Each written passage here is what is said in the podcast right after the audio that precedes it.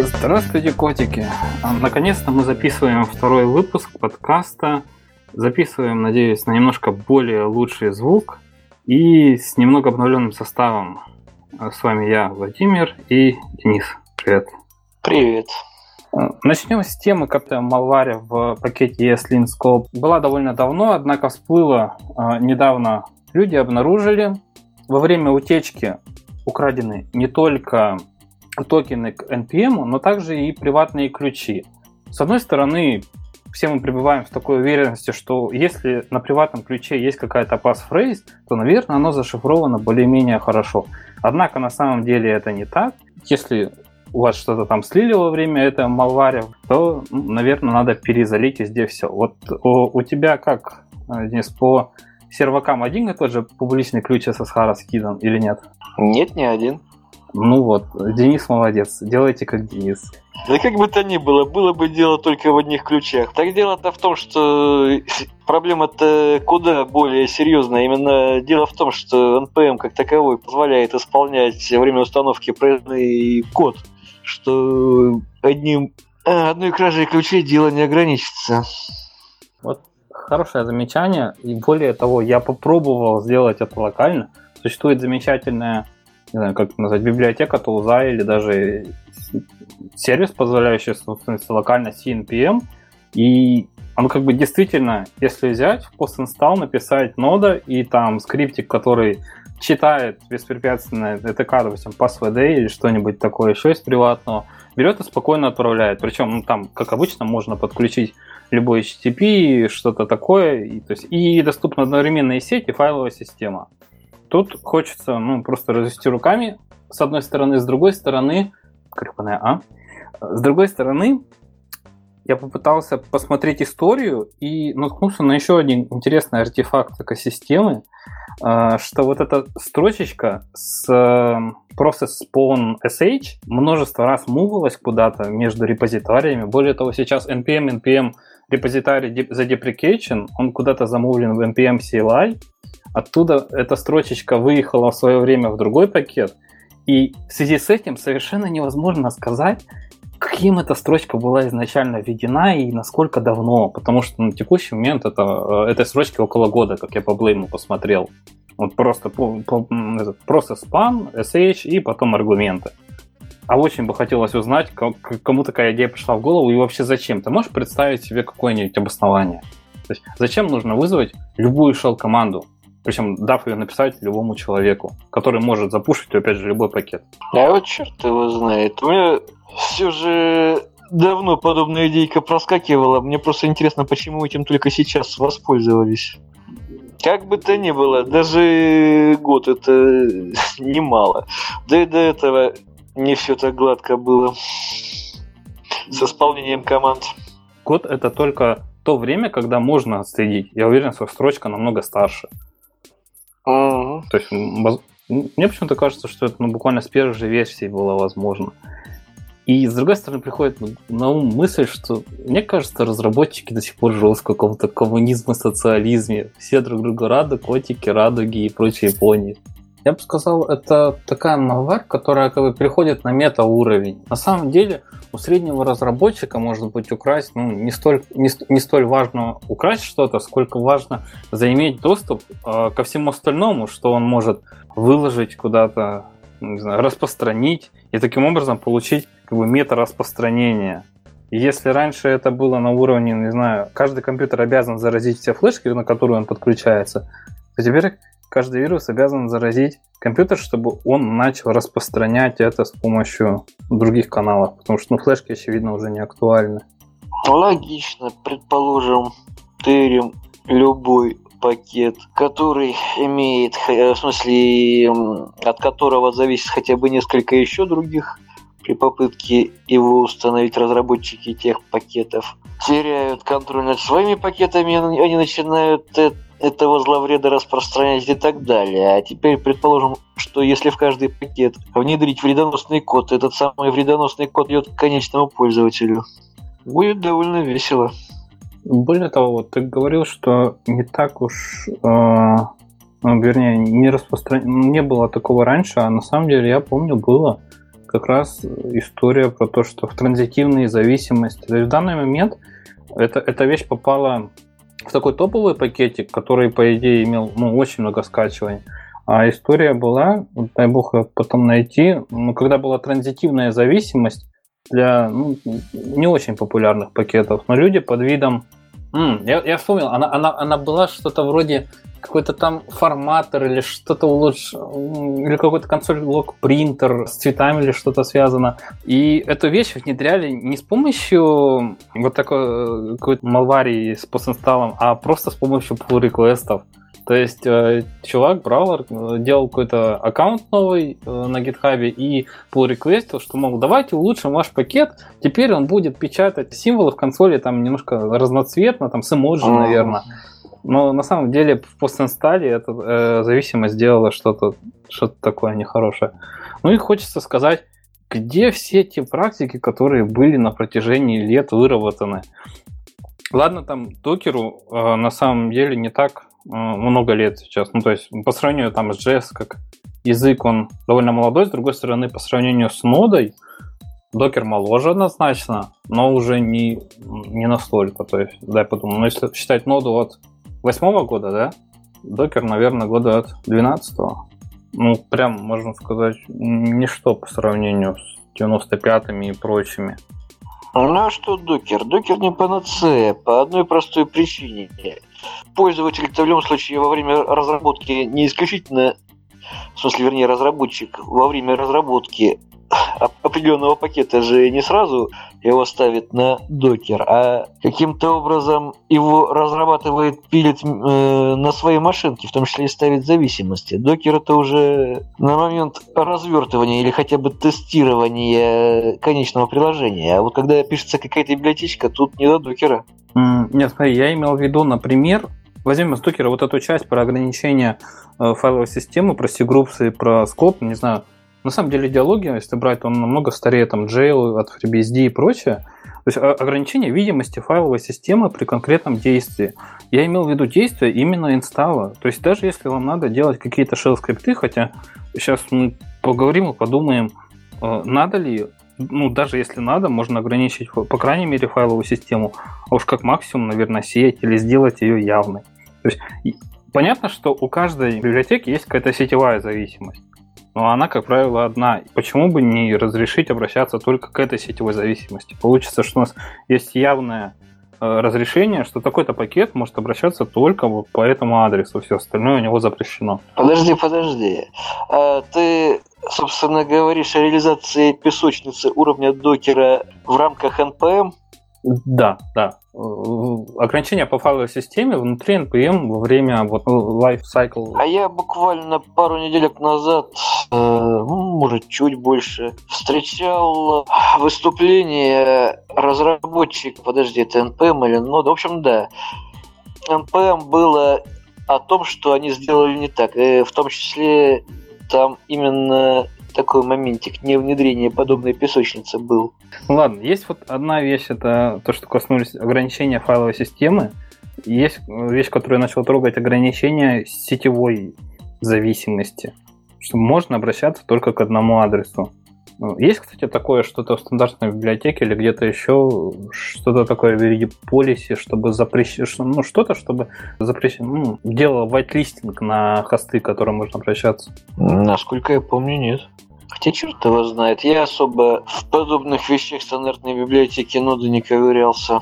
Я просто помню, что вот ну, тема может быть не очень связанная, но где-то перекликается. В Chrome же появилась возможность блокировать, ну, с одной стороны рекламу, с другой стороны просто какие-то контент-скрипты. То есть блэк-листинг в каком-то виде в браузере, например, уже есть, да, для каждого конкретного приложения, там, сайта. Ну, ты же сам прекрасно понимаешь, то же самое на сервере. если подобную песочницу лепить, то явно сразу ограничено этим не будет. Там будет множество, скажем так, других компонентов этой самой песочницы. Так? В а, ну, в смысле, безопасное исполнение скриптов, в частности. Собственно, ты пример про докер уже приводил. Да, я сейчас просто рассматриваю вот эти вот составляющие, с, как, с каких точки зрения можно было ограничить. Uh-huh. И в частности, Listing это напоминает, что вот 95... Я не помню, может, с первой версии... Нет, наверное, не с первой версии Java, но, по-моему, с версии со второй появился Security Manager, который позволяет каждому контексту задавать политику доступа к файлам там и, может быть, даже сетевым ресурсам. Насчет сетевых ресурсов не уверен, но вот файлы точно можно обрезать. Но эта вещь, по-моему, довольно гибкая. По-моему, ресурсы тоже можно, надо будет уточнить. Есть эти JVM policies, они довольно старые, я не очень знаю, насколько они реально используются вот повсеместно. Я точно знаю, что с ними были связаны там где-то в нулевых какие-то баги. То есть, да, там, где есть песочница, там есть и ее обход. Ну, как бы вещь есть, она живая. И как бы почему бы ее нельзя было за, ну, скопировать, как вот это поведение эмулировать. Так, какая еще у меня есть идея? Да, по поводу фаервола мы разобрались. Про докер, да? А, ну и по поводу самого главного. А зачем вообще делать shell скрипты? То есть, с одной стороны, первая же мысль, да, это там гибко позволяет вызвать. А вызвать что? Вызвать в первую очередь там компилятор, чтобы собрать что-то нативное. Типа, какой пакет сейчас самый популярный нативный? Наверное, SAS. Да? Может быть, не знаю. У меня в основном всякие фантомы либо качаются, либо еще что-нибудь собираются. В принципе, Фантом я уж... качается уже бинарником. Ну да. да. Но это, ладно, это тот как раз пример, который подошел бы под фаервол хорошо со скачиванием. Ну, сейчас можно, в принципе, какую-нибудь среду развернуть, просто ради интереса посмотреть, что качается, исполняется, собирается в постинстале. И, кстати, тоже подход на самом деле странный. Почему бы не сделать какой-то пустой пустую зависимость, которая бы просто гарантировала, что знаешь, что в Брю вот эти формулы, они как бы на то и ориентированы, то есть там забиваешь любой URL, и он пытается его там скачать, там делать в нем конфигур, make, make install и так далее. Ну, вот такая система. И, соответственно, он не накладывает никаких ограничений. С одной стороны, можно сказать, что вот, да, еще одна дыра возможная безопасности, когда мы разрешаем любой source, для того, чтобы пакет зависел от сети, там в каком-то CDN, он качал бы этот бинарник фантома. А с другой стороны, ну, гибкость, да, и вот такая вещь, что только одному пакету соответствует один source. Сделали бы сразу CDN, позволяли бы грузить фантом на какой-то а, разрешенный список CDN, а все равно их сейчас ограниченное количество. Ну, то есть CDN не появляются каждый день. Ну, то есть просто предлагаешь белый список э, репозиториев сделать, именно по ним делать поиск, все? Как минимум, да, что у нас source позволяет э, любой э, путь с определенных CDN и, да, самого NPM. Это конкретно по поводу подхода фантомов по инсталле, потому что что их заставило так делать? Я подумал и подумал, что единственная возможность это то, что нельзя написать любой URL э, где-то в source ну, по брю ориентированности. Ну вот. Так вот, возвращаясь к теме, что можно вообще... Зачем вообще может быть shell команда выполнена? Чтобы скомпилировать, это отдельная история. Понятно, что можно сделать для этого более лучшую абстракцию. Она будет в разы удобнее, с одной стороны. Она может позволять там управлять ну, флагами компилятора, что-то делать специфичное. Ну, потому что вот, да, эта вещь однозначно требуется. Есть вот эта странная вещь со скачиванием, а э, что еще? Ну, если у нас просто этого самого пустонстала не будет, у нас какие возможности будут? Просто вытянуть и в нужную папочку код запихать, а потом делать что-то только при его исполнении. Не, смотри, постинстал сам по себе как э, lifecycle фаза, она нужна. Но. Я имел в виду, что... Именно shell команды в постинстале. Э, да, да, да. Именно зачем там shell команда? Потому что, в принципе, никакой разницы уже shell команда или просто что-то будет в ноде запущенное. Собственно, shell команда не shell команда. Какая к черту разница? Да, тогда э, это формулируется так. Наверное, лучшим способом фаза, естественно, должна быть, но вы, она может делать только определенные вещи, только скомпилировать определенный там какую-то папочку, в которой там определенным образом лежит там extension мысль-то, наверное, в том, что не позволять делать arbitrary код, сделать это, деклара... ну, позволить декларативно описать то, что он делает, потому что декларативность ограничить просто, потому что это данные. А код по вот этому всякому тьюрингу и проблему останова ты ограничить не можешь заранее. Ты не можешь, смотря там на нот файлик, сказать, э, можно его запускать или нет. Получается, единственная панацея это то, что они не успели сделать такой нормальный э, цикл, life cycle, э, в котором бы декларативно можно было писать, что вот, вот скомпилирую эту зависимость и скачаю вот это отсюда. Mm. И да, ну, наверное, в этот момент начинаешь понимать, что ну, да нет, давай ебанем много, все. Есть другая, единственная проблема с этим, проблема обратной совместимости. Потому что какие-то вещи даются просто, нет, такие вещи просто не надо разрешать, мне кажется. То есть нам, соответственно, нужен какой-то специализированный именно интерпретатор постинсталла со специфичным набором команд в рамках той самой ноды. Знаешь, вот из экосистемы React Native есть любопытная история с тем, что долгое время вот эти бинарные, как это назвать, native зависимости распространялись в виде NP-пакетов, где ага. было в каждом редмишке написаны одни и те же шесть шагов, э, вернее, там для OS X проекта это был один шаг, для Android пакета это было, по-моему, 5 или 6 шагов, которые надо было сделать в своем проекте. То есть это как раз та самая вещь, когда люди не дали там э, написать какой-то сет скриптик, который там процессил твои файлы твоего проекта и правил там нужные, ну, то есть uh-huh. нужные линки на нужные зависимости. А вот делай это сам. И, ну, как бы, да, жили люди. Это, раз, мне кажется, показатель того, что ну, вот не сделали сразу этот постинсталл фазу, где бы дали авторам пакета выполнять что угодно. А авторы пакетов, да, мучились какое-то время редмишки, потом сделали православный путь там через какую-то тулзу, которая делает именно специально это линкование. То есть на данный момент уже есть отдельный шаг установки, есть отдельный шаг линкования, когда э, специальная тулза правит тебе то, что раньше было написано в редмишке. Просто потерпели люди. Около года, наверное, терпели. Ну, как бы сейчас э, в NPM в целом для ноды немного другая ситуация. Ты сам ее прекрасно видишь. Нет такого определенного списка ходов, есть просто одна большая уязвимость. Ну а по поводу обратной совместимости, пост он стал не, не такая уж и популярная, в принципе, штука. Небольшой процент э, пакетов это дело имеет. Ну, то есть ты думаешь, что все-таки это возможно как-то плавно выпилить? То есть где-то депликейт его и сделать наконец-то правильно?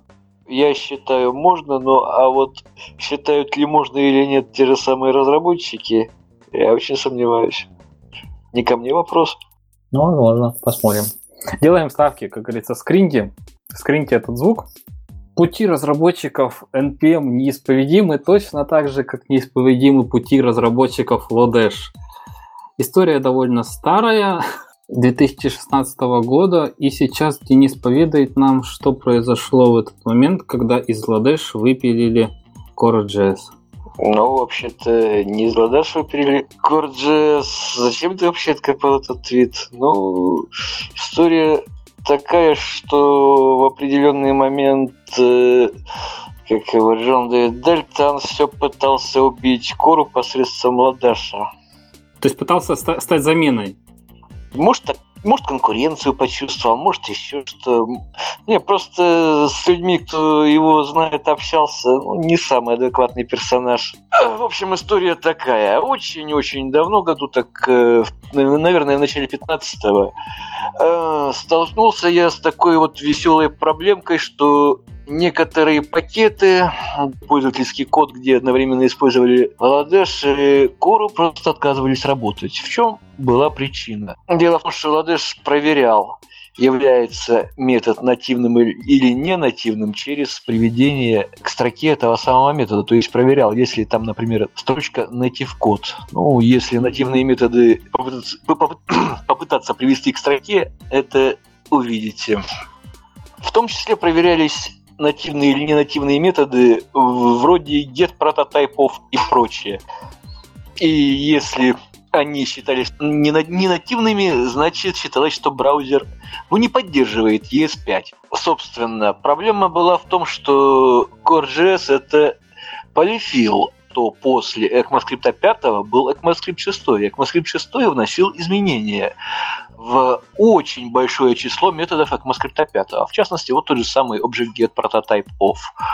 Начиная с ECMAScript 6 он может принимать примитивы. Соответственно, CoreJS добавил, добавлял обертку, которая проверяла, э, является ли аргумент примитивом, ну и, соответственно, возвращала для примитивов корректный результат. Для остального именно базовая логика get прототипов использовалась. Ну, было бы дело в одном get прототипов. Я уж точно не помню из-за какого метода. Скорее всего, даже из-за этого самого get прототипов просто многие методы этого самого ладаша перестали работать, и ради этого в CoreJS был добавлен такой веселый обходной вариант. Перегружался метод function prototype toString. Если это была обертка из CoreJS, возвращался, каким он должен быть для нативной функции. То есть э, для этой самой object get prototype возвращался код, содержащий э, native function. После этого все начало работать. Но дело в том, что не только методами вроде этого самого get прототипов дело ограничивалось, а в том числе и коллекциями.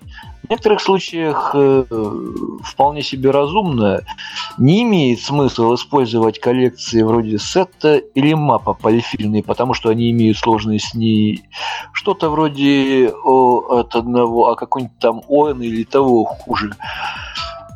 То есть нужно было для получения проверки элемента просто обходить всю коллекцию. А, в общем, Ладаш имел в том числе такую проверку.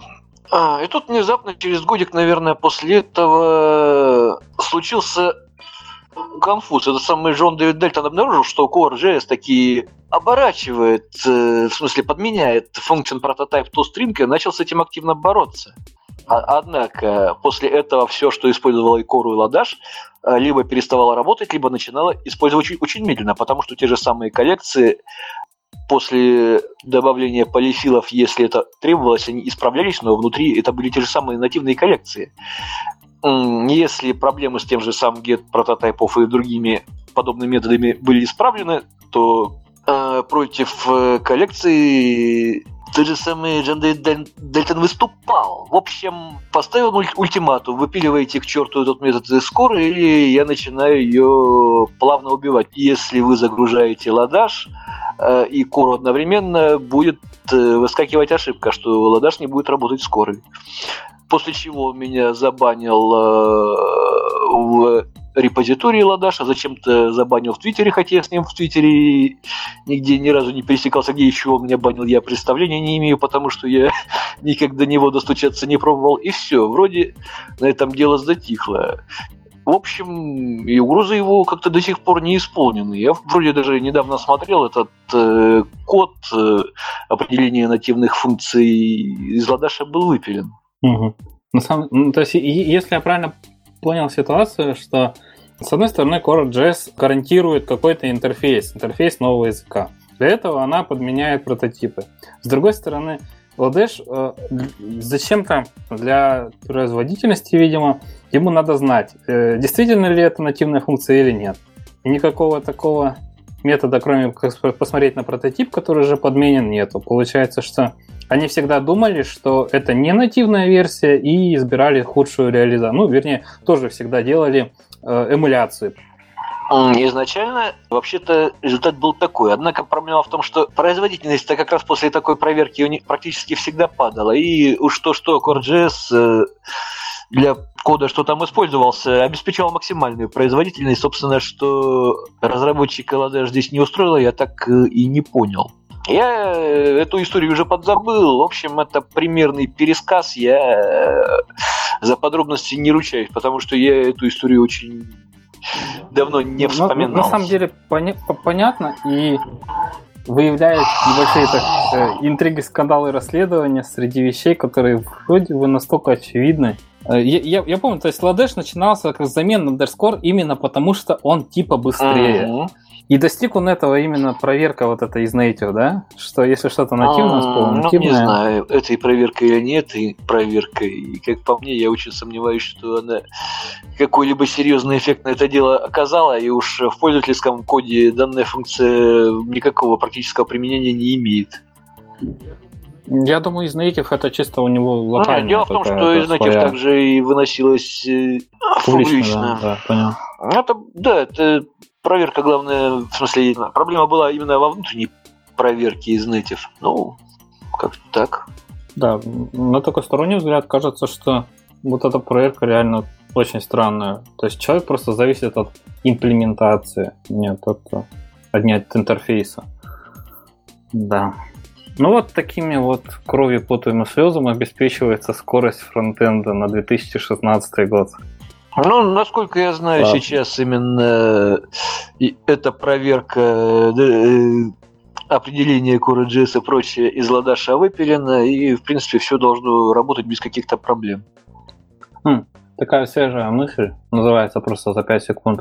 Но почему просто не, не спросить, есть ли там Windows этот CoreJS или нет? И все. Не совсем понял, что подразумеваешь. Ну, CoreJS же как-то обозначает свое присутствие, что типа я там Да, есть. обозначает свое присутствие. Собственно, подобные хаки Ладаш после этого и использовал, и в том числе, в общем, не использовал коллекции и прочее, если использовался CoreJS, если они каким-то образом были обернуты. И, как по мне, зря, потому что он предоставлял медленную реализацию этого всего дела. Ну, детектить-то он это дело детектил. Если бы он ко мне обратился, я бы ему куда более простые, эффективные способы дал. В принципе, кстати, CoreJS 3 эти самые способы в открытый доступ предоставляет. До этого можно было, собственно, и без этого обойтись. Получить доступ к тому, что было заполифилено. Да? Ну, не совсем так. Вернее, определить, безопасно это было заполифилено или небезопасно. То есть быстро, не быстро. То есть насколько, насколько эффективная и корректная реализация это используется. Но я все еще считаю, что действительно подход какой-то забанить был странный, а подход просто да, определить и использовать друг друга, если есть самый трушный. Короче, синергия, да, и опять радуги, цветочки. Ладно, закончим с этой темой. Обычно именно перед загрузкой, например, кода можно проверить тот же самый user agent и в, зависимости от него отдать сгенерированный под клиента код. В принципе, не так уж и активно используется, но все-таки. Как ну, мне... Потому что user agent, наверное, совсем неадекватная на данный ну, момент. как тебе сказать, как тебе сказать? Вещь вполне себе адекватная, и тот же самый Polyfill сервис этим активно пользуется. Я вот в свое время думал, сделать сервис, притом не только для polyfill а, то есть для core а, но в том числе и, возможно, для Babel я. То есть э, сервачок, который получает user agent, генерит именно под user agent уже конечный код. Соответственно, после этого его, его, его кэширует, соответственно, с э, современными актуальными браузерами никакой задержки не будет. Ну, а если что-то редкое зайдет, конечно, да. Чуть медленнее будет работать. Ну, соответственно, в современные браузеры нет необходимости никакой трансляции ECMAScript 6 в тот же самый ECMAScript 6, потому что браузеры современные обладают очень хорошей поддержкой новых фич, а если нужны какие-то пропуски, ну, то уже разговор десятый. Ну ладно, я думаю, на этой истории можно закончить и перейти, наверное, к центральному на текущий, на текущий выпуск теме, как JIT. На самом деле спровоцировано это выступлением э, ребят из V8, э, которые в который раз объяснили, как у них э, там все сложно или просто. Недавно также вышла, по-моему, статья на Хабре от разработчика Яндекс Денег, которая тоже каким-то образом адаптировала, как я понял. Смотрел статейку или ютубчик? Ну, я статейку минут пять просмотрел. В принципе, Понятно, что там. Да, на Хабре. Да, то есть, мне кажется, адаптация довольно хорошая. Это не дословный перевод, а прям адаптация, там, по-моему, свои картиночки и так далее. Но речь так или иначе все, все о том же. В общем, как получилось так, что JavaScript работает быстро? Как получилось так, что JavaScript работает быстро? Ну, для начала, народ особо так-то привык считать JavaScript языком интерпретируемым. В принципе, дело это верно, мы всегда можем исполнить код в консоли, но на практике, чтобы работал он быстро, он компилируется. Ну, то есть все практически современные серьезные JavaScript движки компилируют код. Ну, вернее, как делают? Компилируют его умно. То есть берут код, преобразуют его в синтаксическое дерево, смотрят, что не нужно, выкидывают к черту, дальше компилируют, прогоняют. Если это дело нужно гонять часто это дело оптимизируется. Как это делается? Делается это в разных движках по-разному. В принципе, сейчас самый распространенный движок JavaScript это V8. Он используется в ноде, в Chrome, во всяких там операх и прочем. Ну, попробуй объяснить на, на пальцах. пальцах. Да, на пальцах. Делает он, в принципе, то же самое, что делал много лет назад. Сейчас новый движок Turbofan, он, по-моему, активен после... В общем, основной, единственный движок, вроде бы единственный, ой, господи, уже не помню этого дела, ну ладно, не суть важно. В Chrome до этого он использовался на пару со старым движком, когда он активно разрабатывался, до этого старый движок был один. В общем, э, если кому интересны какие-то особенности, можете почитать, э, например, такую интересную статейку, как Optimization Killers в вики Bluebird.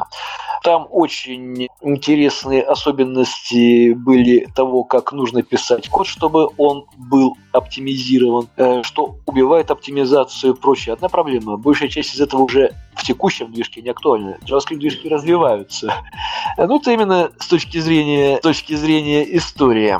Есть у нас так, такой персонаж, персонаж, как Вячеслав Егоров. Сейчас, не знаю, если не ошибаюсь, он работает в команде Dart, ранее работал в команде V8, у него было очень много статей по поводу того, как работают э, оптимизация JavaScript движков. Ну ладно, перейдем мы к тому, как собственно, они работают. Давайте посмотрим на какие-нибудь там банальные функции. JavaScript у нас э, с динамической слабой типизацией. Давайте просто посмотрим на какую-нибудь функцию, любая функция, которая, например, например может складывать э, два переданных ей аргумента. Давайте просто рассмотрим функцию, которая складывает э, два переданных ей значения. Если, например, это пара чисел, тут все просто. JavaScript-движок после повторного запуска уже понимает, что ему передаются исключительно числа, и, соответственно, выдает оптимизированный код для этих чисел. Однако после, например, этой самой функции можно передать в качестве аргументов только числа, не знаю, например, строку и число, или для строки. В этом случае будет выполнена, выполнена кон- конкатикация строк. Соответственно, это уже совершенно другой код. Соответственно, код этой самой функции деоптимизируется. А если функция оптимизирована принимает одни и, и те же типы значений, то это функция моно, мономорфная, иначе функция полиморфная. Соответственно, по-хорошему, для написания быстрого кода необходимо избегать функций, которые при принимают разные типы аргументов.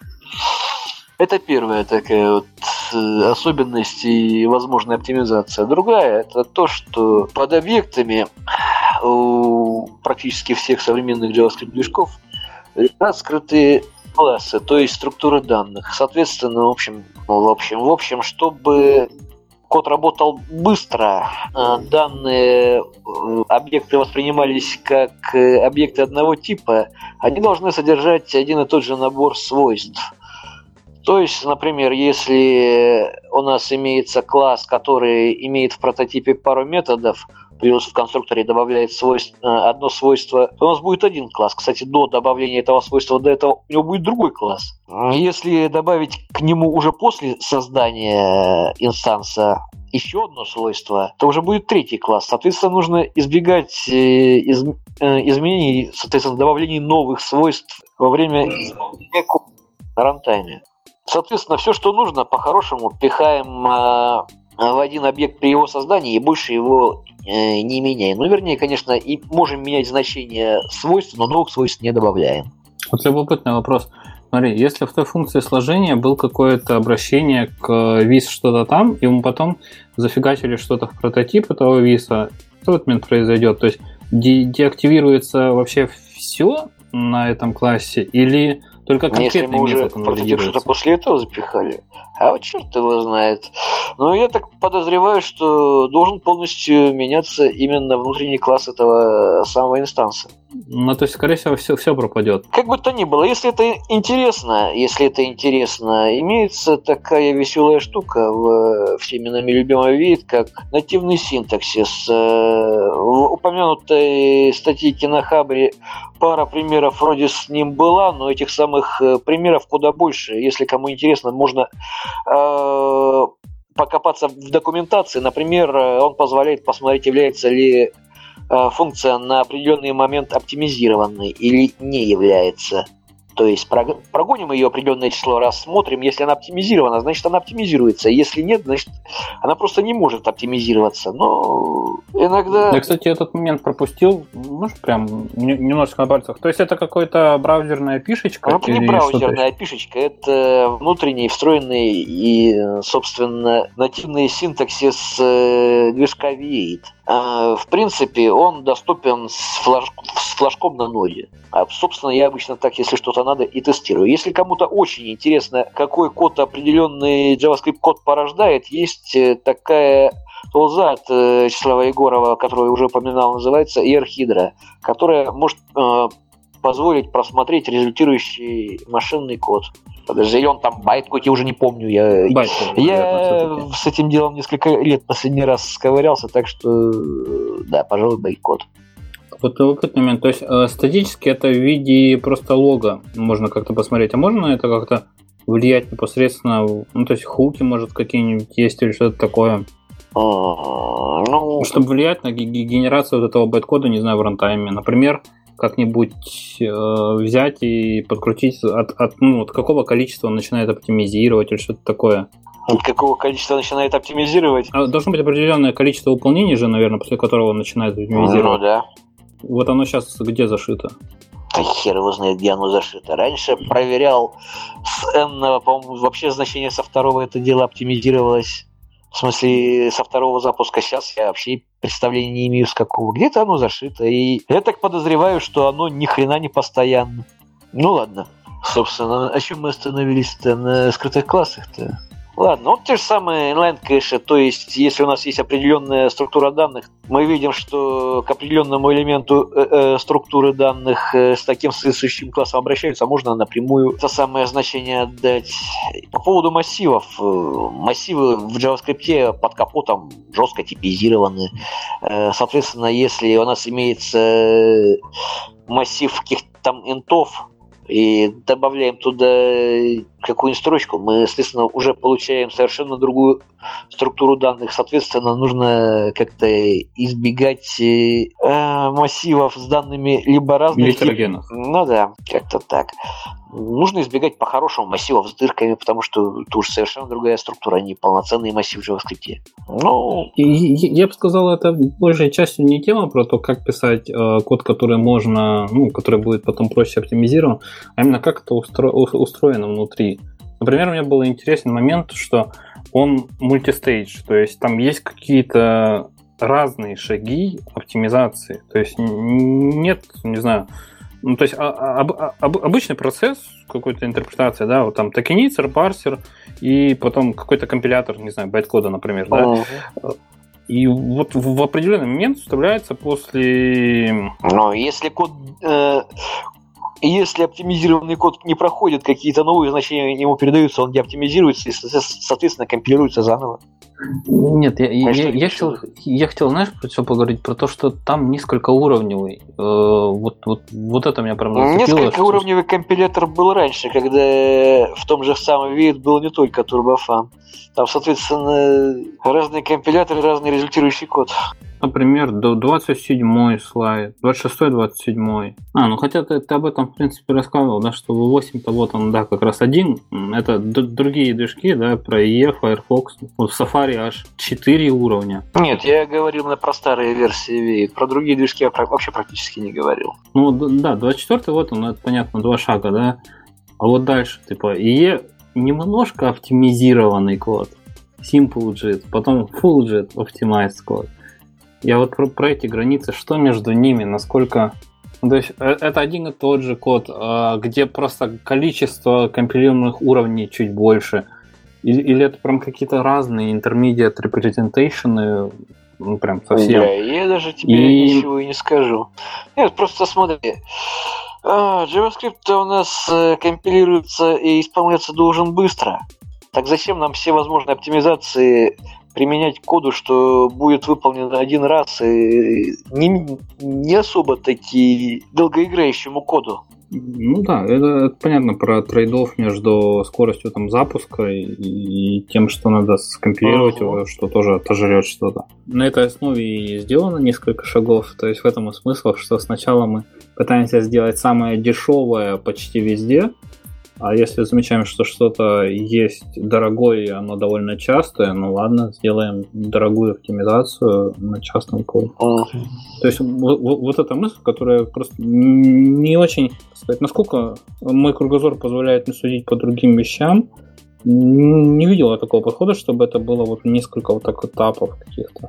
И, и, и второй, второй пункт, который вот меня беспокоил, это именно intermediate representation и какой-то доступ к нему. Я немножко знаком там с экосистемой вот LLVM, и там есть четкое разделение на бэкэнд и фронтенд. Когда фронтенд оперирует непосредственно чем-то языковым, и генерирует вот этот intermediate representation, который позволяет все оптимизации выделить бэкэнд. То есть дополнительный intermediate representation позволяет тебе вот, ну, какой-то, ну, как обычно, слой абстракции позволяет тебе сделать что-то намного круче, ну, за, за исключением того, что появляется проблема в виде этого слоя. Это я к чему? К, к, к тому, что если такой intermediate representation есть, то можно ли какой-то другой язык непосредственно компилировать в этот intermediate representation и избежать вот этого вот э, транспиляторства в JavaScript непосредственно как язык? Конечно, если промежуточные представления есть, это, это позволяет избегать JavaScript. Если все оптимизировано, заточено под JavaScript, зачем, собственно, нам лишние костыли именно в, генера... Э, в генерации, собственно, этого самого промежуточного кода, когда можно генерировать JavaScript, потому что это самый промежуточный код в данном случае заточен исключительно под JavaScript на данный момент. Ага. А такой вот тумский вопрос. А WebAssembly с этим как соотносится? Вот в каком уровне? Он, он вообще эту тему скипает, то есть там ни о каком JIT компиляции даже вообще речи не идет, правильно? Или идет? Ну, по идее, должна идти. Я в, в этой теме не особо разбираюсь. Да, было бы клево, если бы, знаешь, да, были бы люди, которые могли бы нам рассказать на пальцах это. Да, возможно, и будут, потому что мне, судя по всему, придется через месяцок в этом хорошо поковыряться. О, ну это будет замечательно. А тем временем, что происходит в еще более медленном языке, который даже не пытается э, иметь славу быстрого. Недавно вышло видео, на котором Матс, письменный, первый вечный разработчик и, наверное, после отхода Гвида является, наверное, самым старым человеком, который вот, знаешь, какого-нибудь человека, который 25 лет, э, стоит у руля какого-то вот большой, большой разработки, не комитет, то есть, понятно, там вот Java, например, она ровно такая же старая, как и Ruby. Но Java управляет комитетом с каких-то разных компаний, нет какого-то одного человека, который принимает решение.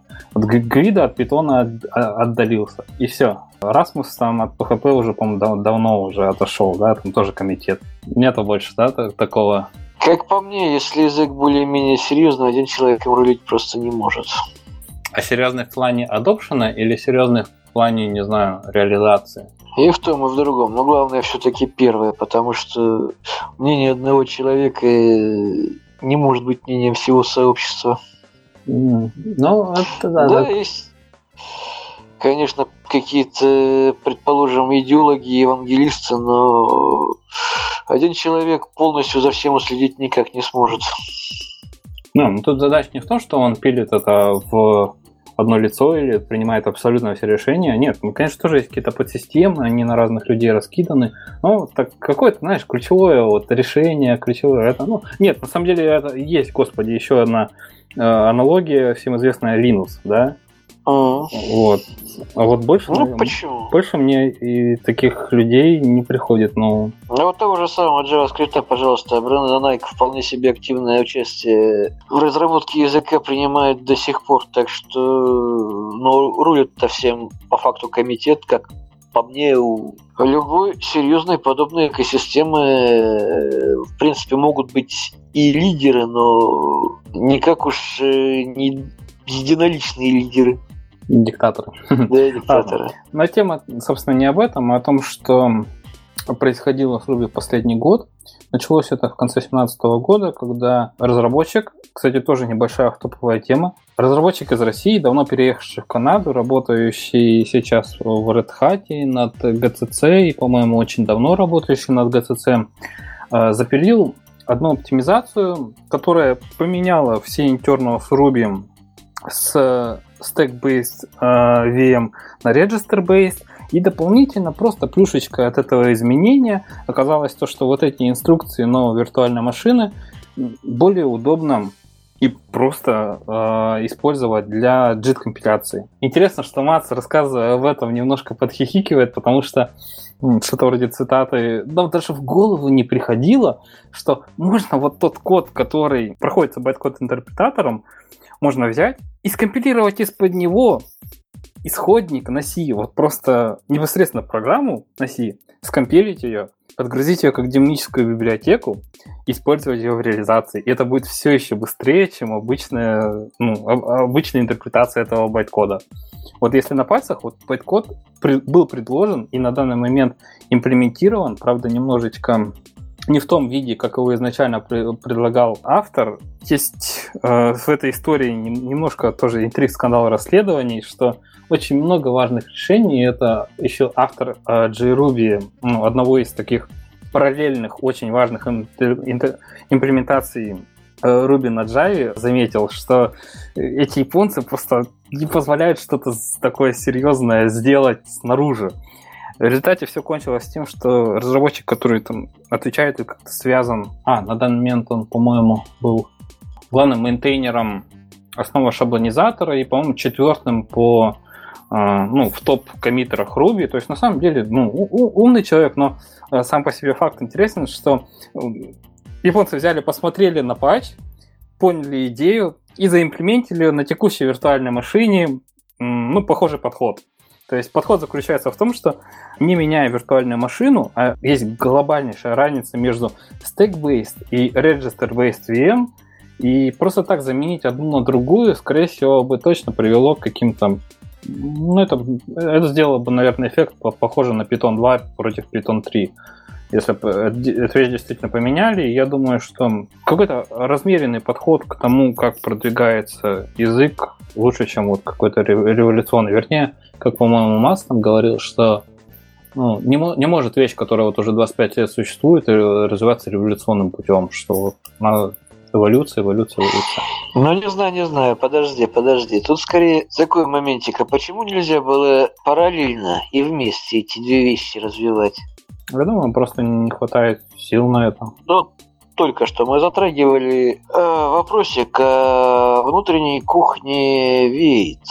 У него же параллельно внутри жило, скажем так, несколько движков старого и нового поколения, что мешало улучшать в данном случае новый движок, параллельно добавляя в него новые возможности. Код, который работал на старом, именно через старый пропускать, что можно было пропустить через новый, через новый. И, соответственно, таким же образом улучшать. Я, конечно, не Ruby разработчик, но все-таки. No, это, это как раз то, то, то самое, о чем я говорил, это клевый взгляд со стороны. Погоди, давай разберемся.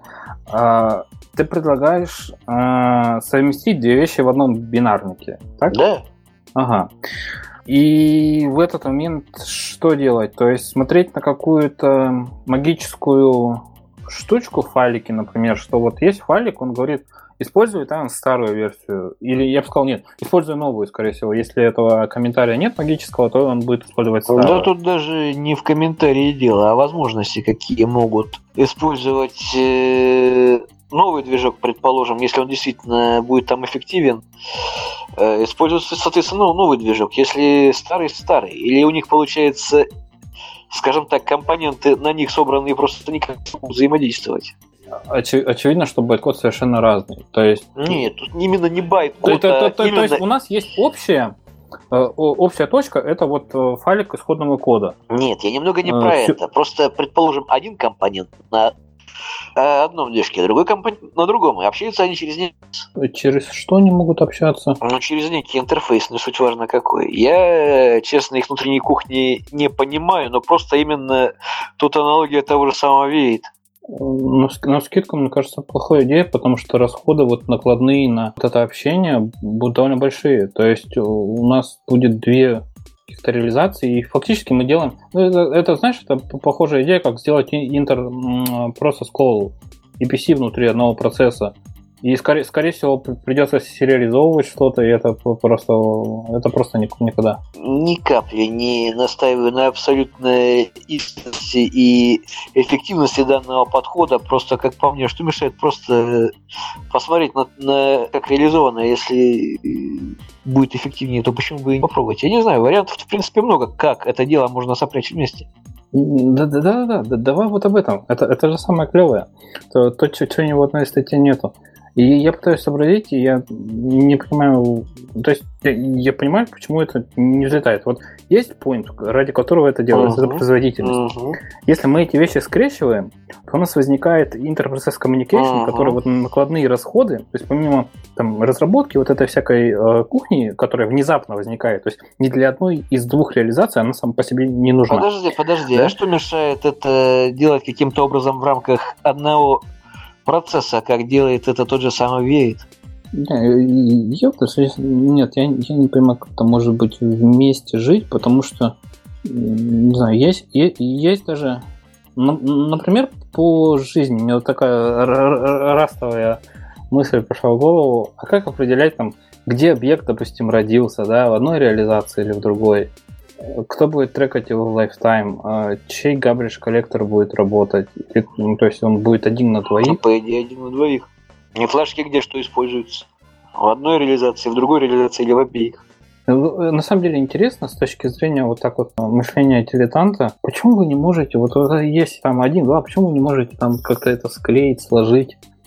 И с одной стороны кажется непонятно, с другой стороны я себе так представляю, что это действительно невозможно взять и на раз-два склеить две две а никто машины. не говорит про раз-два. Просто если этот подход будет применен один раз, это позволит каким-то образом ускорить революционные изменения в будущем. То есть, предположим, родится еще один движок, и можно будет плавно мигрировать на него. Я тебе не скажу, насколько это Я было просто. В, в этом как раз понял, что за, заменить это одно дело, что ну, какая-то версия, хоп, переключилась на другой момент. Но есть же э, версия нода на той же чакре.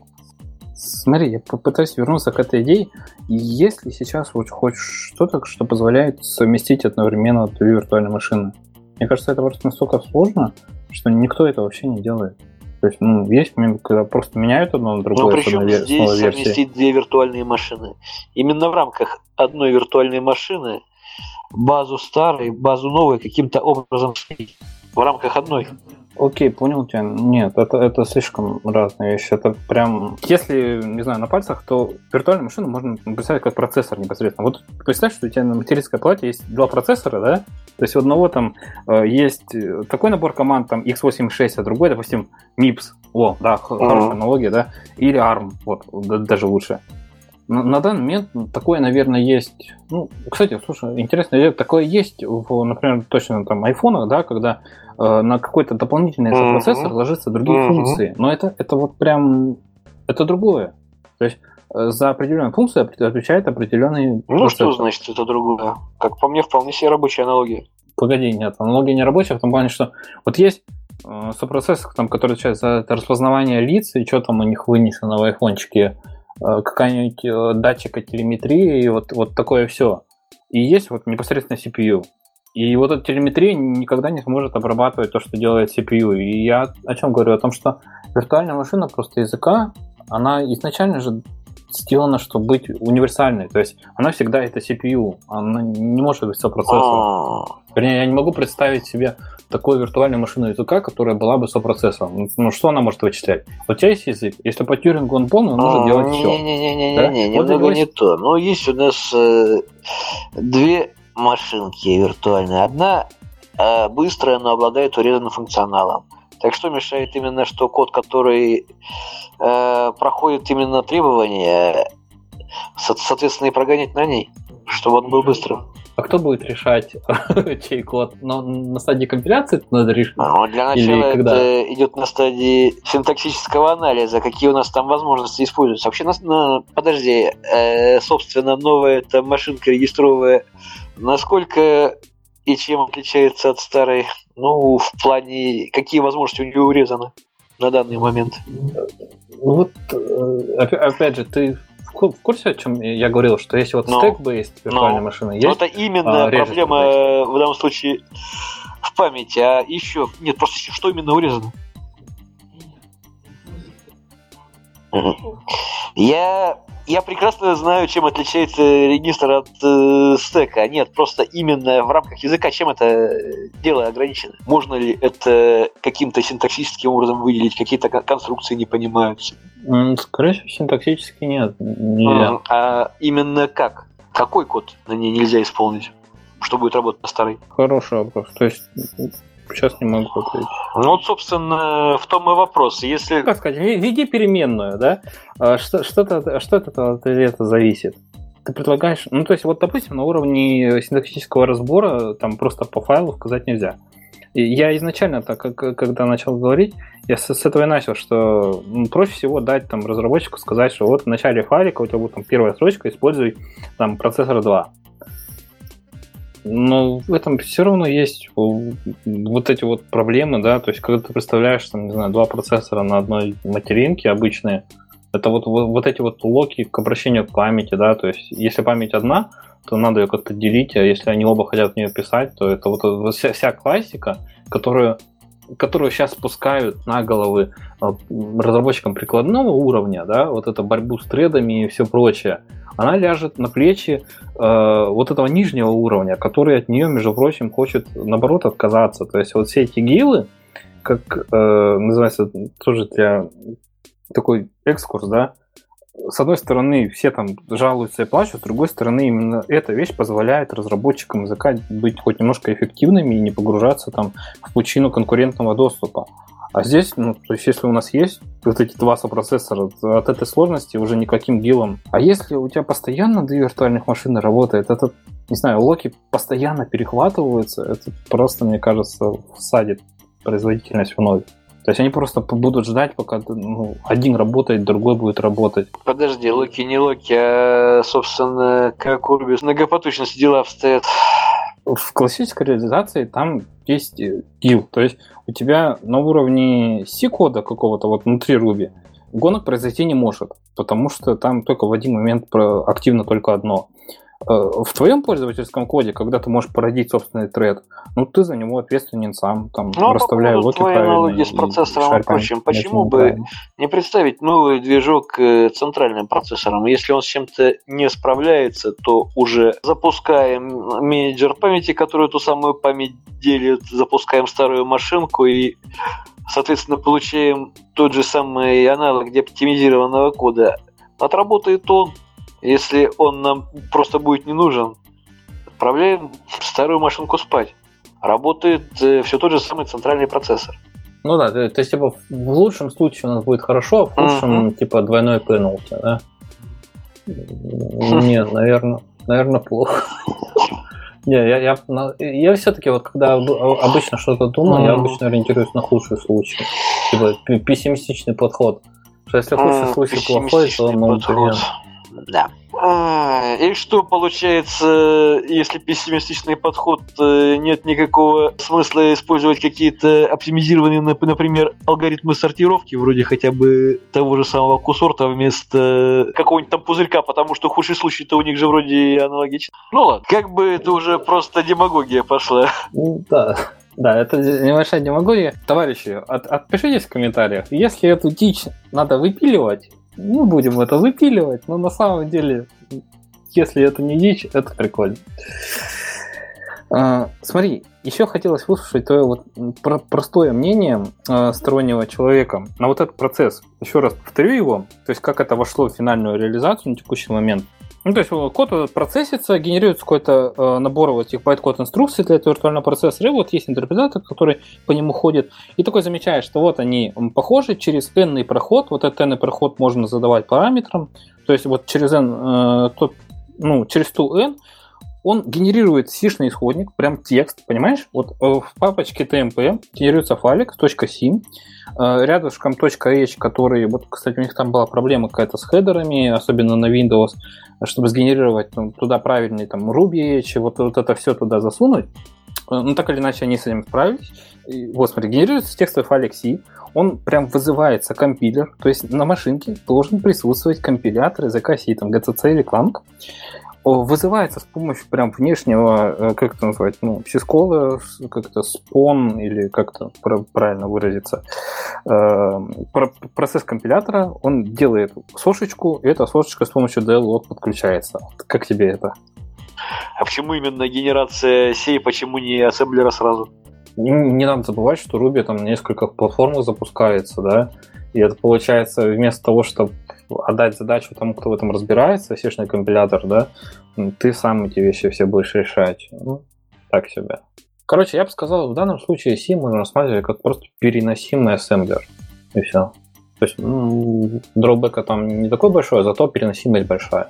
Вот что меня больше всего беспокоит, это то, что, не знаю, подходишь такой к сисадмину и говоришь, а давайте к нам на продакшн сервер занесем GTC.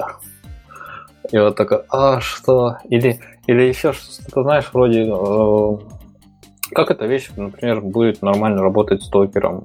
Не очень понимаю. То есть, то ли надо собирать контейнер такой жирнющий, то ли, то ли что-то еще.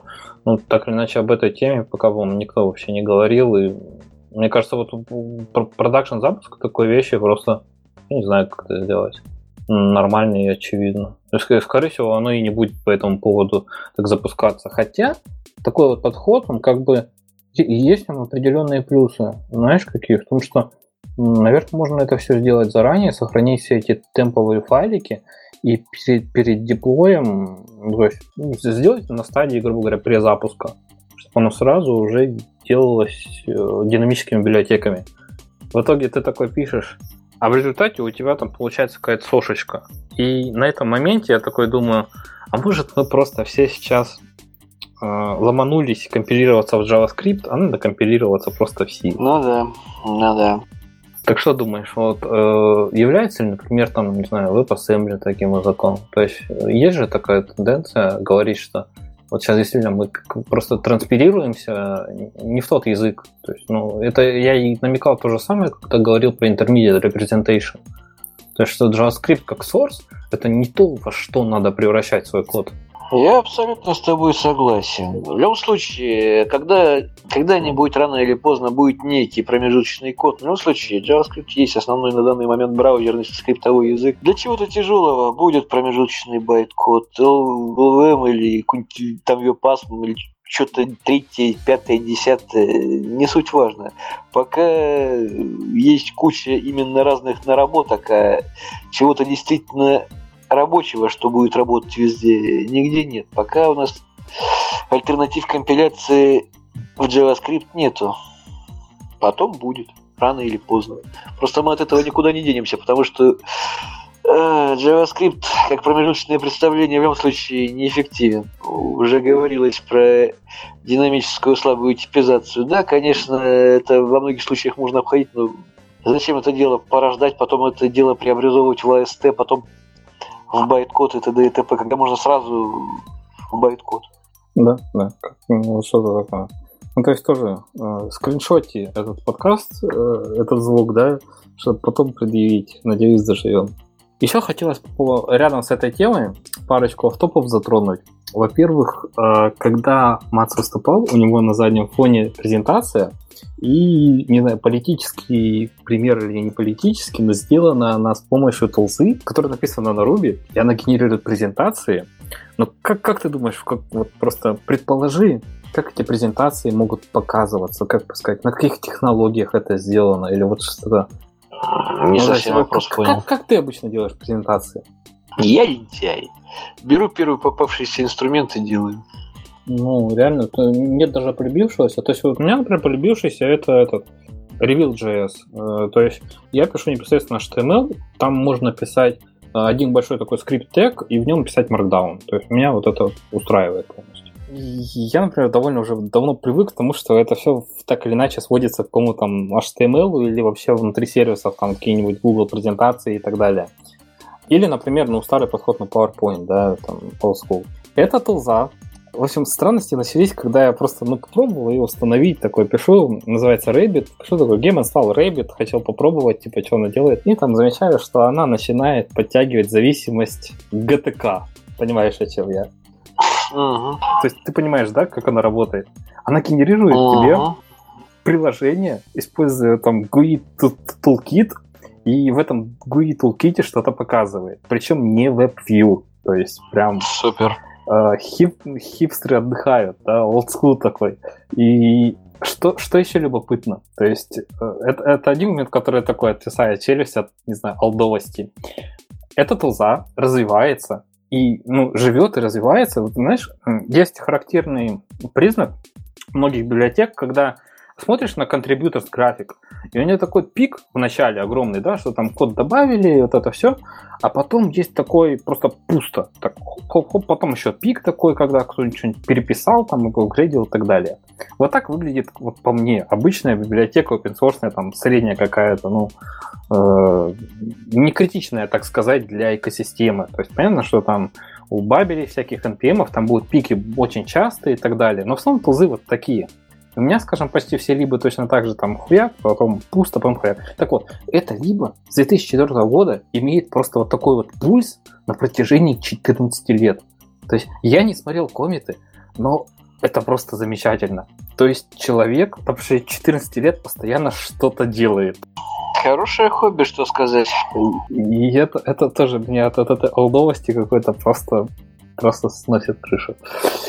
А, помимо всего этого, там есть сайтик, который вот официально это тулзы, он очень миленький, он очень там из 2000-х, если не сказать, из 90-х, там такой, знаешь, веб полтора. Это тоже все очень мило, очень алдово.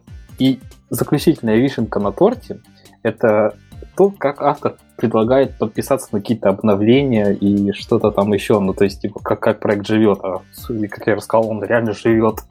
Так вот, это сервис специальный, который э, трекает какой-то гид-репозиторий, то есть на данный момент он там на GitHub уже переехал. И, и вот, вот, вот это вот commit email info, я прикреплю эту ссылочку, ну, ты можешь зайти посмотреть, да, э, это, это прям совсем вот веб 1.0, да, там есть список репозиториев, просто хардкорный HTML-чик, да, и способ подписки. Вот, вот еще один момент, твоя привычка подписки это какая? Есть кнопочка subscribe, да? Тебе приходит на email какое-то письмо, красиво сгенерированное. Ты на нем кликаешь к ссылку, там, если double opt-in, подтвердить рассылку, да? Или там где-то есть ссылочка отказаться от рассылки, где-то переходишь на веб, там тебе показывается какая-то хрень, типа, почему вы хотите отказаться от рассылки и кнопочка, да? Вот к этому все привыкли, да? Как происходит здесь процесс? Ты посылаешь письмо, понимаешь? Ты посылаешь письмо, да, видимо, там какая-то вещь, которая имплементирует, просто вот, вот тоже заценил новость. Она, скорее всего, либо хукается, либо имплементирует mail-сервер, она отлавливает входящие письма, что-то по ним делает и отсылает, соответственно. То есть не, только просылает там еще и прием писем какой-то э, ну, заскриптованный. И просто от у меня выпадают зубы и отрастает борода мгновенно. Как тебе сказать? Есть же такая веселая рассылочка из Discuss, на которой я в последнее время ни хера не участвую, потому что нужно, чтобы оставить какой-то комментарий или, не знаю, сообщение, новую темку открыть, отправить письмо. Нахрен это надо? Извините, мы вроде в 21 веке живем. Какие к черту... Есть дискас, ё-моё, где обсуждается будущее JavaScript. Ну вот, люди, люди тоже алдовые. А еще из алдовости хочется отметить э, такой факт непосредственно. Как ты думаешь, чем ты будешь заниматься в 58 лет? 58 лет? Да. А я вот не знаю, доживу я до 58 или нет, очень сомневаюсь. Ладно, мы сейчас не о политоте и о пенсиях, но просто фан-факт заключается в том, что автору вот тому из России, из Канады, из Red Hat, из GCC около этого времени сейчас, то есть около этого возраста. Потому что там, судя по LinkedIn, он э, начал вуз в 78 году. То есть человек настолько уже долго в индустрии, и я просто... На самом деле, для меня это при, приятный такой момент, что чувак еще не все потеряно. а, а если серьезно, что очень много таких разговоров, ну, куда, мол, там, после 30-40, там, после N лет э, отправляться видно, что человек до сих пор живет этим, интересуется, он делает очень хардовые вещи и клевые, и, и в таком возрасте. Это просто, просто клево. Как, как, как ты думаешь? Мы осилим в 58 лет там какой-нибудь такой же, такого же масштаба и влияния патчики там? Ну, знаешь, почему бы и нет? Чем бы не заниматься, почему бы не своим любимым хобби, если оно такое довольно специфичное? Почему бы и нет? Ну, вот по поводу хобби хотелось как раз запомнить, что может быть, бы чувак сделал этот патч более адаптивным, не знаю, в текущей э, вот этой виртуальной машине, но именно на его дизайн decision повлияло GCC, потому что GCC использует как раз register-based э, виртуальную машину, и поэтому чувак сделал, как, как он привык. Вот такая замечательная тема про э, JIT и Ruby и JavaScript. Ну, под, под занавес у нас есть парочка тем одной строкой о том, что небезызвестный, широко небезызвестный в узких кругах э, Google Closure Compiler а, ну да. Э, сейчас доступен с нативными бинарями под macOS, Windows и все что угодно, э, без, наконец-то, Java зависимости. То есть он, наверное, запустится чуть-чуть быстрее, дай бог отработает. Ну, это понятно, как-то его экосистемную, не знаю, сущность экосистемную ценность, не знаю, должно поднять. Ну, легкость использования. Ну, спасибо. Как думаешь, это приведет к его расцвету или еще чему-то, ну, такому, что заставит его использовать как э, ну, сборщик по дефолту? Ну, как тебе сказать, конечно, маловероятно, но приходилось его ставить, и такая зависимость, да, напрягала малость. Помню, что, мне кажется, кстати, вот нет, лучше, наверное, с вопроса начать. Как думаешь, эта вещь довольно старая. Как думаешь, почему она, ну, то есть, почему Бабель взлетела, а она такая оказалась на затворках, забытая, ну, хотя бы?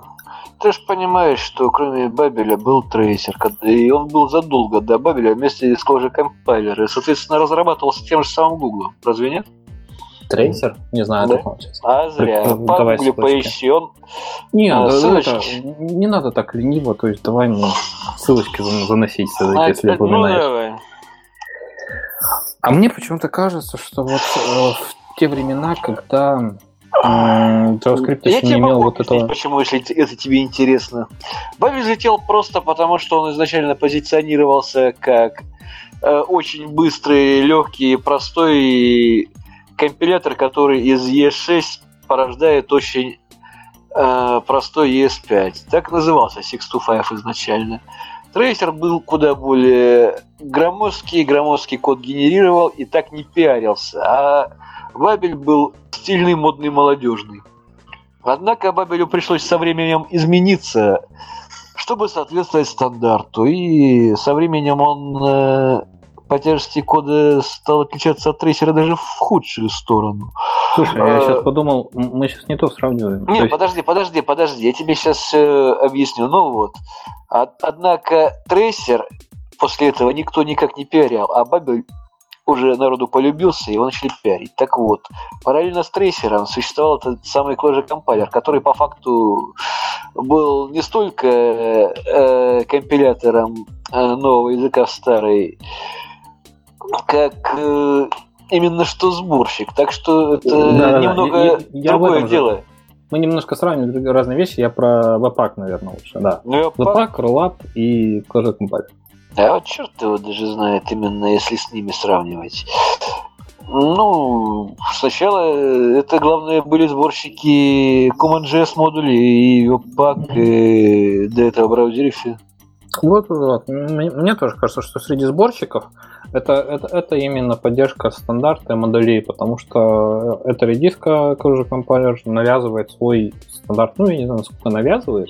Бы сказал, почему комитет там выбрал другой, потому что uh-huh. вот, вроде как тот, тот стандарт модулей, что ты там экспортируешь, что ты реквайришь, э, был там, он другой, и, собственно, на основе этого все, все, все проблемы и получились. Насколько я помню, вот сейчас последнее. То есть они, получилось так, что они опытали с поддержкой вот этого стандарта. То есть у них был свой вариант зависимости, require и uh-huh. э, provides. А на импорты и экспорты они переехали вот, ну, чуть ли не последние вот из среди названных. Ну, как тебе другой... сказать, эти самые импорты и экспорты, ну, пожалуй, до прошлого года еще были практически неюзабельны, хоть они и попали именно их синтаксис стандарт языка, э, вся внутренняя экосистема была вообще ни хрена не продумана, не разработана, никто не знал, что как должно с чем связываться. Вспомни, как э, в ту же самую ноду пытались э, внедрить ECMAScript э, модули, сколько с этим головников было и сколько потом, скажем так, попыток и изменений в стандарте было. Не помню. Это все мимо меня прошло. В общем, и хотелось что сказать по поводу фичей. То есть есть там одна фича, которая заставляет его использовать до сих пор – это так называемый dead code elimination, когда собранная, неважно из каких файликов, э, набор функций, если какая-то функция не используется, не реквайрится. То есть, собственно, зачем нужен был знание о том, что э, экспортируется, импортируется, чтобы собрать огромное dependency дерево, и если в вашем коде э, непосредственно не, депендится ничего не зависит, ну, если какой-то код не зависит от непосредственно явно от всего дерева зависимости, то его можно взять и просто вырезать, не включать бандл. С одной стороны, это позволяет не задумываться о том, как разделять библиотеки. Например, вот этот вот подход, который меня немножко вымораживает в Ладеш и даже скоро подобных вещах, когда каждая функция запаковывается в отдельный NPM-пакет. Мне кажется, вот, вот это просто явный недостаток сборщика. Это должен иметь сборщик. Ну, то есть зачем загрязнять? Зачем делать из пакетного менеджера менеджер функций? При том, что, ну, то есть это, это мне кажется, усложнение. как ты к этому mm-hmm. относишься? А, абсолютно с тобой согласен. Как по мне, это должно быть разделено на модули, но в рамках одного пакета. То есть э, файлик, модуль, файлик, модуль.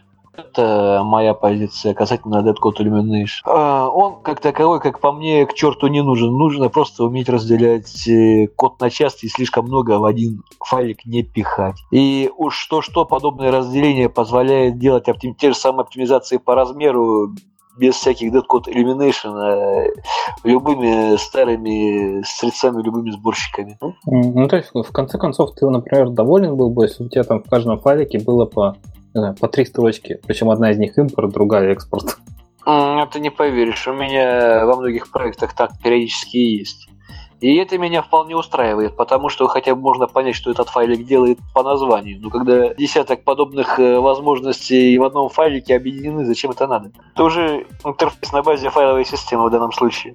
Например, меня очень давно беспокоит вот это вот legacy в виде файловой системы, и я уже задумался о том, что ну какой смысл, например, хранить код действительно в файлах.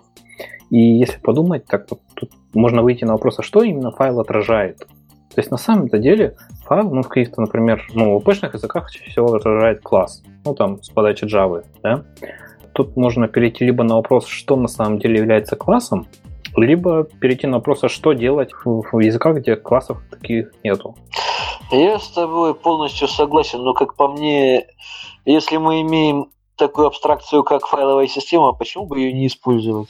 Серьезно, ну нет ее, ту же самую абстракцию можно на какое-либо другое место переложить. Соответственно, у нас и сборщики будут по-другому работать. А, скажем так, идеи, например, операционных систем без файловых систем, конечно, штука интересная, но все-таки до сих пор, мне кажется, какой-то диковинкой. В смысле, или ты имел в виду просто, скажем так, не обращать внимания на такую условность, как файловая система, писать код в рамках какого-то приложения, какое хранит код в определенном хранилище Почему и уже оттуда все собираешь? Может базу данных и так далее. То, так иначе файловые системы сейчас ну, точно есть, которые реализуются и используют подходы базы данных. То есть это уже база данных. Ну почему тогда код просто не хранить в базе данных?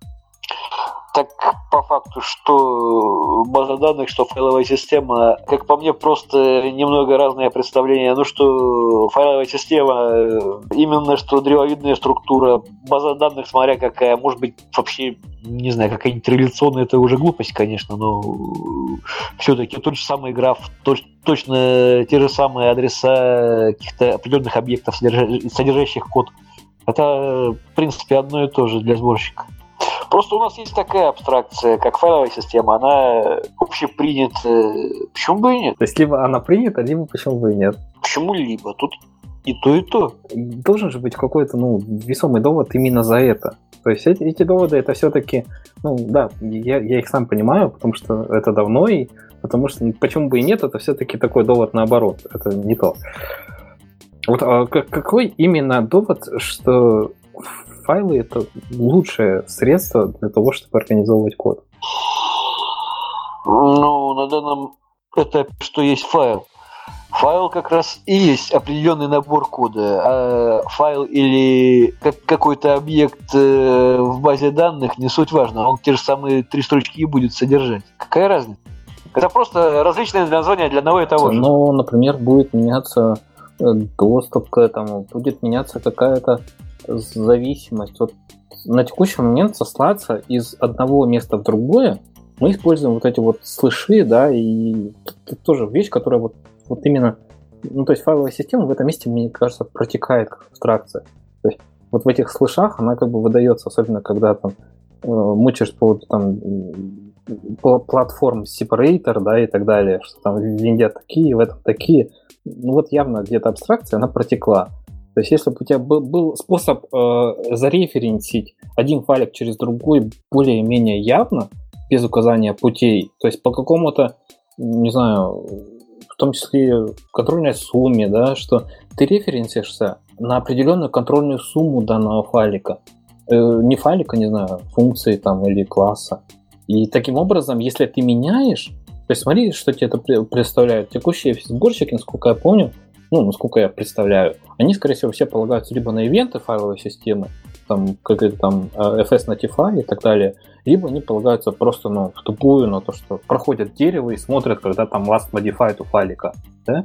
Но это же, ну, тупо, ты же можешь там нажать save или там какой-нибудь, э, ну, заставить файл пересохраниться, при том, что контент у него будет тот же самый. Ты знаешь, а как по мне, все-таки это огромнейшая глупость подобные контрольные суммы. Ну, смотри, а полный аналог контрольных сумм это те же самые NPM-пакеты и версия этого самого пакета. Полный эквивалент.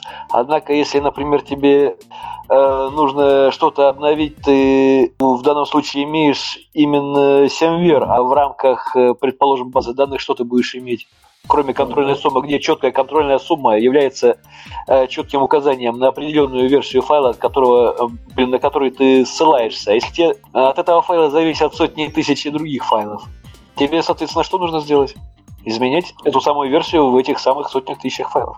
Тут, конечно, имеет смысл реализации того же самого аналога TMVR в рамках той же самой базы данных, где будет храниться код, но это уже слишком глубокие дебри, в какие мы залазим. Э, какое-то вот число и зависимость, оно будет внутри содержимого, внутри хэш-суммы, то понятно, что это пройдет там каскадным. На самом деле, ты знаешь, может быть это ну, это, это интересно. Но она пройдет, да, э, к каскадным изменениям э, этих чексум и так далее. Да, это печалька.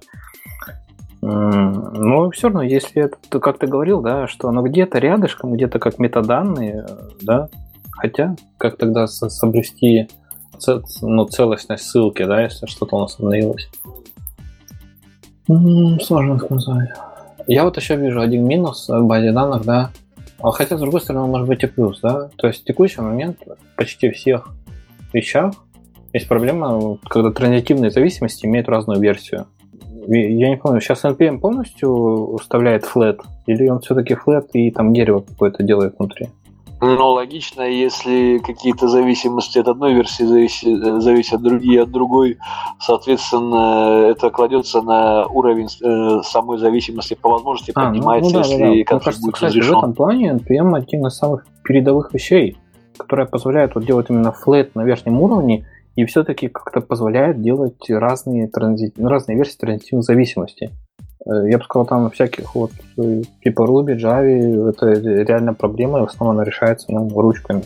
Так вот, ну, в плане, э, с одной стороны, вот этого чексумирования такой проблемы вообще нет, потому что есть только чексума, да, но есть другая проблема в том, что если у тебя есть реально две версии, которые делают одно и то же, но имеют разные чексумы, типа ты вот все эти джет-компиляции, о которых мы говорили, все эти, не знаю, это банальная там адрес space процесса, будет просто разрастаться. Потому что, ну вот, берешь, да, э, вещи делают одно и то же, но у них часом разные, значит, оптимизировать их вместе нельзя. Ну, я имею в виду, что оптимизируешь только одну, а вторая остается, дела. Ну, значит, ты что-то, КПД у тебя снижается автоматом. В этом минус. Ну, если честно, я уже давно думаю о том, что как, как, как-то... Ну, то есть какой-то плюс от этого можно извлечь, от того, что... Ну, ну, а, кстати, если подумать, то докер эти имиджи, они же, в принципе, вот такой идеологии придерживаются. То есть докер имидж, зависящий от другого имиджа, это и есть э, чексума, зависящая от чексумы. Так что... Не, тема живая, зря ты так. Э, мне основной триггер, триггерит постоянно, что в этом еще раз подумать, это когда я там делаю вместо require там, Ladesh, require Ladesh точка что-то там. Ну, то есть я понимаю, зачем это надо, думаю, ну, чуваки. Следующая тема это, о господи, может мы уже перенесем это на следующий раз. Угу. Ну ладно, давай тогда сворачиваемся. на этом завершаем. Если вы выжили, если вы выслушали эту боль в уши, пожалуйста, пишите что-то в комментариях. Очень важен фидбэк. такой думаю, бля, неужели я до этого дойду? И такой думаю, а как иначе? Что такое сделать, ну, чтобы был фидбэк?